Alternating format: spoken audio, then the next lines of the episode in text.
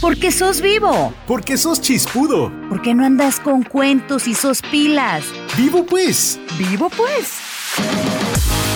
Aquí comienza el podcast más vivo de la red. Vivo pues. Con Alexis Ponce. ¿Qué hay de nuevo, mis vivos y mis vivas? Bienvenidos una semana más. Esto es Vivo Pues. Un placer, un privilegio poder acompañarles en las diferentes plataformas de podcast para platicar de diferentes temas que nos interesan, temas que están ahí en el ambiente que podemos conversar, que podemos aprender y que podemos ampliar nuestro conocimiento. Ponete vivo y escribinos. Correo electrónico. Vivo pues arroba gmail.com. Definitivamente que esta ha sido una semana de mucha, mucha, mucha información. ¿Y saben qué me ha generado más que un dolor de estómago? El Ministerio Público está investigando la compra anómala de 30.000 pruebas para detectar el coronavirus en Guatemala. Una estafa que, bueno, no tiene nombre. Pero vean ustedes, ahí no han quedado las cosas. En México detectaron la venta de vacunas falsas. Latinoamérica sí que está dando de qué hablar y demostrando de qué calaña son sus políticos y las demás personas. El vacunatorio VIP ha sido descubierto en la Argentina. Y en nuestro tema principal platicamos de la ciencia y la tecnología. ¿Cuál es el impacto que tiene en las mujeres y las niñas de nuestro país? Aquí lo vamos a conocer. No te vamos a decir si es blanco o negro, pero saca tus conclusiones con los temas del día. Vivo pues. Vivo pues. La corrupción en nuestro país no deja de sorprenderse, se encuentra desde lo más pequeño hasta lo más grande. Y cuando creímos que realmente había unidad, que había interés de determinados sectores en apoyar a los más necesitados, resulta que hay una denuncia por la compra de 30.000 pruebas para detectar el COVID-19 que debían ser utilizadas en los hospitales de Zacapa, Huehuetenango y Chimaltenango. Estas pruebas fueron compradas a una empresa de nombre Cron Científica e Industrial S.A., pero las autoridades de salud comprobaron que no cumplen con la calidad ofertada y producen resultados inválidos a la hora de utilizarlos para los fines que fueron adquiridos. Prácticamente, si vos te ibas a realizar una prueba de COVID-19 y resulta que eras positivo, lo más probable es que esta prueba haya dado negativo. ¿Y qué ocurre entonces? contagiaste a tu círculo, a tu familia. Es una situación bastante compleja. Hay una investigación en desarrollo por esta denuncia que ha sido presentada. Esperamos que existan resultados, que se pueda castigar a los responsables de jugar con la vida de los ciudadanos. Y ahí no quedan las cosas. Vamos un poquito para el norte. En México, las autoridades de salud del estado de Nuevo León informaron que en un hospital ubicado en un municipio de nombre San Nicolás de los Garza tuvieron que clausurarlo. Vendían vacunas falsas contra el COVID-19.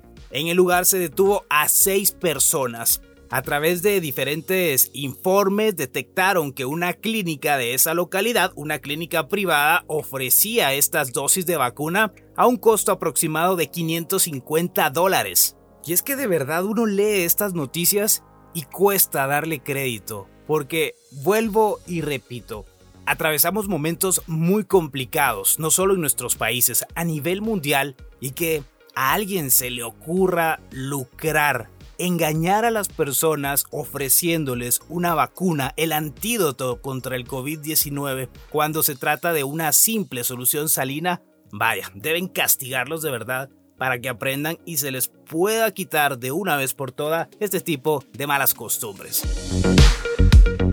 Desde Guatemala hasta México, en Argentina, en el sur, bueno, también han dado muchísimo de qué hablar por el vacunatorio VIP. Así ha sido denominado también el Vacunagate, este escándalo de las vacunas que incluso le costó el puesto al ministro de Salud, Ginés González García, y esto marcó el inicio de una semana muy convulsa en este país sudamericano. Se ha sabido que hay un número indeterminado de políticos, familiares de políticos y personas afines al peronismo que se vacunaron, todo esto al margen general de inoculaciones contra la COVID-19 que realizan las autoridades. No le quedó otro camino al presidente que solicitarle la renuncia al funcionario y vaya, este es un escándalo de grandes dimensiones ampliamente comentado. 3.000 dosis se había guardado este personaje para poder darle esas inmunizaciones a su círculo más cercano. Cuando hay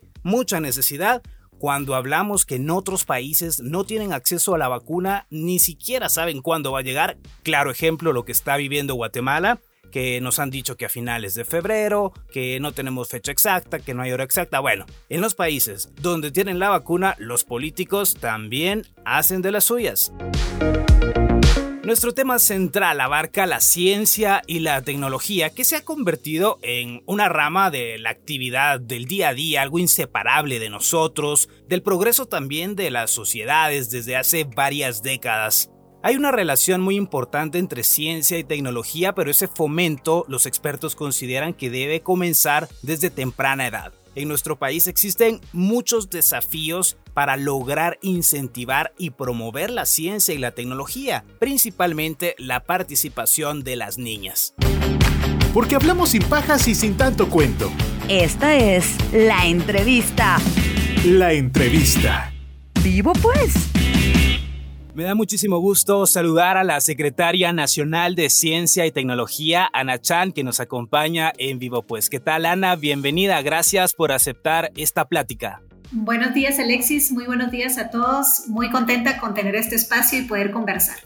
Bueno, me han surgido varias dudas por estos días de pandemia que seguimos atravesando, la brecha que existe en cuanto al acceso de la tecnología no solamente de los niños, de los ciudadanos en general en nuestro país, ha quedado evidenciada, principalmente con las clases. ¿Qué han logrado ustedes identificar sobre esta situación? Bueno, Alexis, comentándote, nosotros creo que tenemos la misma lectura. La pandemia del COVID-19 vino desde el año pasado a retarnos a avanzar de una manera más acelerada, implementando y haciendo uso no solo de tecnología, sino también aprendiendo a usarla. Entonces vemos ahí varios retos, tanto para, para los, nuestros niños, nuestras niñas, principalmente para las mujeres.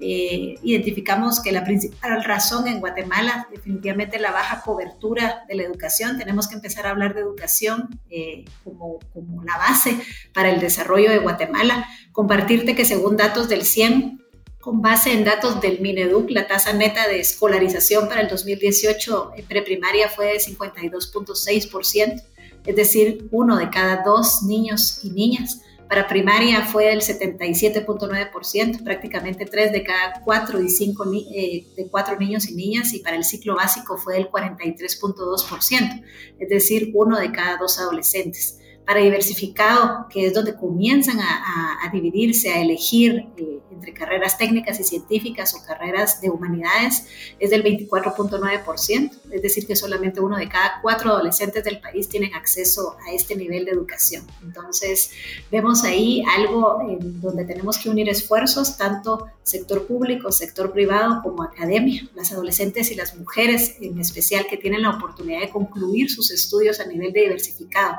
y poder continuar sus estudios a nivel superior universitario y, o técnico deben enfrentar un desafío adicional que es luchar contra los estereotipos, contra los prejuicios que existen acerca de la capacidad, la competencia de las mujeres en carreras de ciencia, tecnología, ingeniería y matemáticas, por ejemplo. Qué complicado es que actualmente todavía estemos hablando de esa brecha, de esa discriminación que existe y que no haya un acceso igualitario, tanto para niños como para niñas. Indiferentemente de lo que estamos viviendo, de la pandemia, nos damos cuenta que está muy marcado dentro de nuestra sociedad y no solamente debemos revisar lo que ocurre en comunidades del área rural. También en ciudades está muy marcada esta brecha de discriminación y de falta de acceso para niñas. Así es, así es. Pues una de las principales razones, Alexis, es que durante muchos años se ha estereotipado como tú dices, las carreras STEM, por ejemplo, como profesiones para hombres y la creencia de que sus capacidades en ciencias y matemáticas son superiores o mejores. Sin duda, este tipo de prejuicios afecta las aspiraciones de niñas y mujeres, haciendo creer que no son aptas para estas materias, lo cual puede impactar definitivamente su sentido de autosuficiencia, de autonomía, de pertenencia, afectando sus intereses, sus aspiraciones y no digamos la diferencia que existe entre la realidad de la población en la ciudad, eh, la zona metropolitana, eh, versus en el interior de la República, eh, en ciertos territorios en donde las condiciones son aún más limitadas. Hay un dato muy interesante que se celebra el día y que existe un día también internacional de la mujer y la niña y en la ciencia. ¿En qué consiste esto? Sí, el Día Internacional de la Mujer y la Niña en la Ciencia se celebra cada año el 11 de febrero. Fue aprobado por la Asamblea General de las Naciones Unidas y se celebra para reconocer precisamente el rol tan importante y crítico que juegan las mujeres y las niñas en la ciencia y la tecnología sin, descuidar obviamente la posición del, niño o del hombre. Sin embargo, si estamos hablando de poblaciones vulnerables, la niña y la mujer es una población vulnerable. Según lo que establece la UNESCO, eh, esto fue aprobado con el fin de lograr el acceso y la participación plena y equitativa en la ciencia para las mujeres y las niñas. Es un día de celebración que va acompañado de para lograr la igualdad de género, el empoderamiento de las mujeres y las niñas y además es un recordatorio de que las mujeres y las niñas desempeñan un papel fundamental y crítico en las comunidades de ciencia, de tecnología y que su participación debe fomentarse y, y fortalecerse. Claro, y es que cuando hablamos de ciencia y tecnología, pareciera que todo va de la mano, pero hay diferencias porque la tecnología nos permite tener acceso a un mundo que no imaginamos, pero la ciencia nos puede llevar también a realizar y llevar a cabo muchos proyectos y hay personas que todavía tienen miedo a ese acceso a la tecnología y lo que puede ofrecerles como una posibilidad de ampliar su conocimiento. Sí, totalmente. Es, lo que te decía al inicio, no es suficiente con el que usemos eh, tecnología, con el que estemos eh, con tecnología de vanguardia, sino hace falta una inducción, una capacitación, una formación constante para saber usar esa tecnología. Tú lo, lo, viste el año pasado, donde nuestros niños y nuestras niñas estuvieron prácticamente todo el año virtualmente recibiendo clases, los que tuvieron esa oportunidad, ¿verdad? Eh, y, no, hizo, no fue suficiente solamente utilizar eh, plataformas virtuales de conexión para poder continuar sus estudios. Fue acompañado de un proceso de formación tanto para los maestros, para los docentes, como para los alumnos y los padres de familia. Los niños siempre están inquietos, siempre quieren aprender un poco más y tienen esa mente abierta. ¿Cómo lograr incentivarlos para que participen en temas de ciencia cuando en ocasiones no tienen ese apoyo en el hogar? Bueno, principalmente creo yo que debemos eh, eh, seguirlo fomentando con, mucha fuerza, eh, con mucha constancia, te puedo hablar de, que desde Senacit uno de los objetivos estratégicos está precisamente relacionado con este tema y es estimular eh, en primera instancia la difusión, la promoción, la divulgación del conocimiento científico y tecnológico que se genera para asegurar que esté al alcance de todos los públicos y de todos los actores vinculados al desarrollo socioeconómico nacional. Hablar de ciencia y de tecnología eh, no es eh, de una esfera en particular, tenemos esa falsa creencia que la ciencia solo existe para ser entendida por el, por el gremio o por el grupo de investigadores, de científicos en un laboratorio. Eh, la ciencia debe estar al servicio de la sociedad y por eso su difusión en un espacio como el de hoy, promoverlo, divulgarlo, eh, debe ser accesible a todos. Esto significa que debemos fomentar la construcción de una cultura científica y tecnológica en el país, donde las personas puedan apropiarse de los conocimientos científicos que se generan para lograr una apropiación social de la ciencia. En Senacid poseemos pues, estrategias de comunicación que involucran el desarrollo de contenidos digitales con pertinencia lingüística y cultural. Esto es muy importante también para poner a disposición de la ciudadanía repositorios de información de carácter científico de los proyectos pues, que se han cofinanciado. También se propicia el uso de las tecnologías de la comunicación para expandir virtualmente la divulgación y la difusión científica con el objetivo de despertar ese interés de la población para la ciencia, la tecnología y la innovación.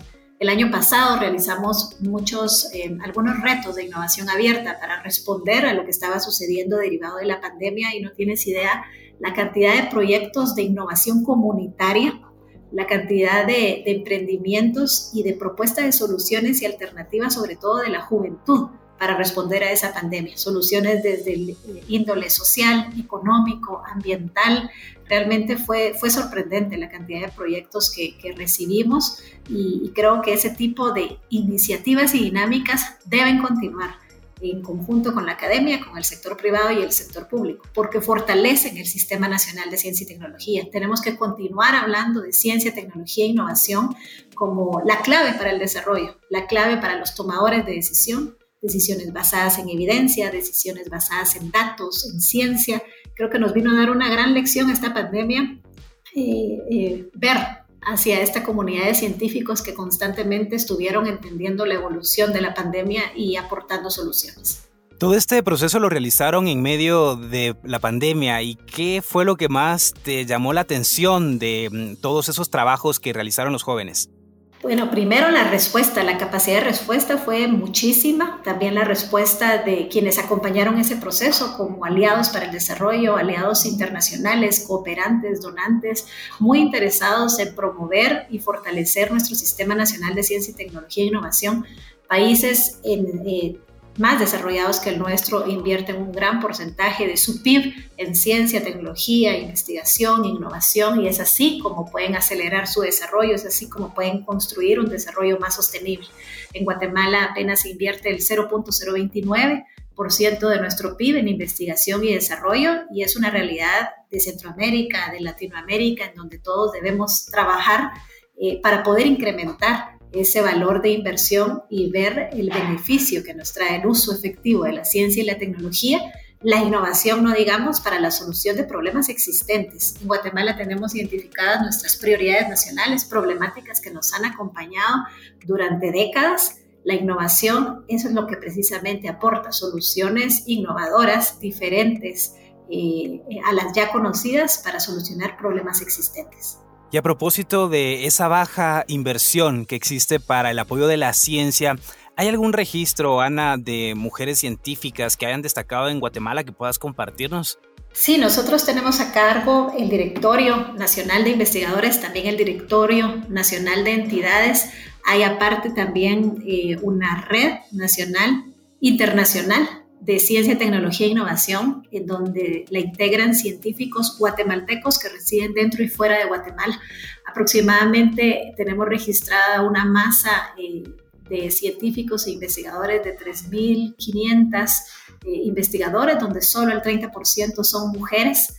Eh, ahí hay una brecha sobre la cual también debemos trabajar y por eso la celebración del 11 de febrero se aprovecha en marcarla para poder sensibilizarnos al respecto, abriendo oportunidades para todos por igual. Eh, la idea es que nadie se quede atrás, pero más o menos ese es el, dato de investigadores.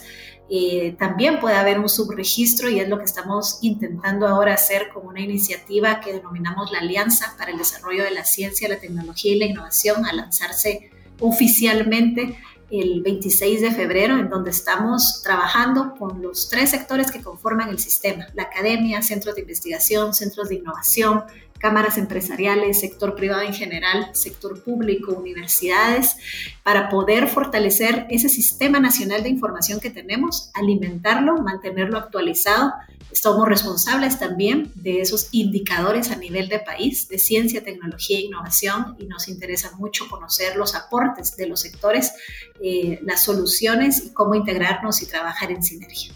Como padres de familia, como sociedad, ¿de qué manera podemos involucrarnos y tratar de ayudar a nuestros niños y niñas para que se involucren más en la ciencia y que puedan dejar volar todos esos pensamientos que tienen?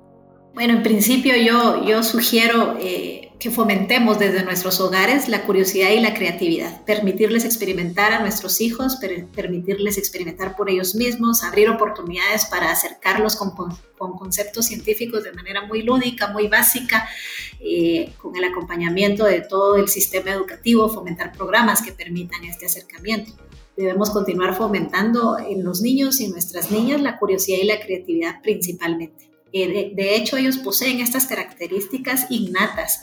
Las vamos perdiendo los adultos conforme crecemos y las dejamos en el olvido, en su mayoría, pero debemos buscar formas para que esta curiosidad y creatividad, en lugar de desaparecer, crezcan, ya que a raíz de que los descubrimientos científicos se basen en curiosidad y las soluciones se derivan de esta creatividad, imagínate cuántas cosas pudiéramos estar solucionando juntos como nación, como comunidad.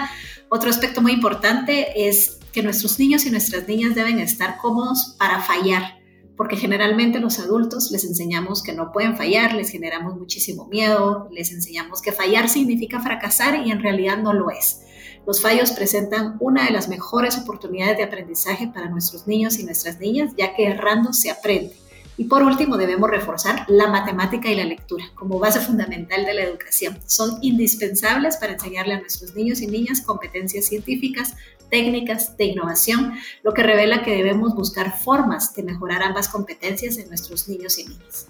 ¿Recuerdas algún experimento que hayas realizado, algún trabajo de ciencia durante la etapa de infancia?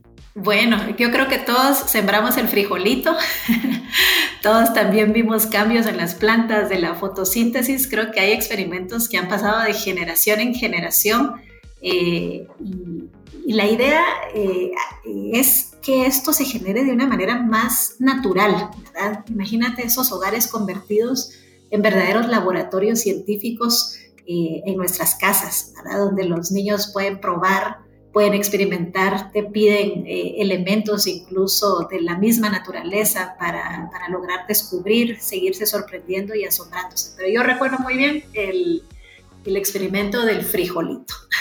Bueno, yo también voy a confesar, recuerdo uno del motor de los carros conectado a las baterías. Creo que también ese es bastante tradicional. Totalmente, en, artes industriales. Sí, me ha tocado también realizar erupciones de volcán con, con agua y bueno, cosas muy bonitas que pueden ayudar en familia a motivarnos a experimentar y ampliar nuestro conocimiento. Muchas gracias Ana por aceptar esta plática.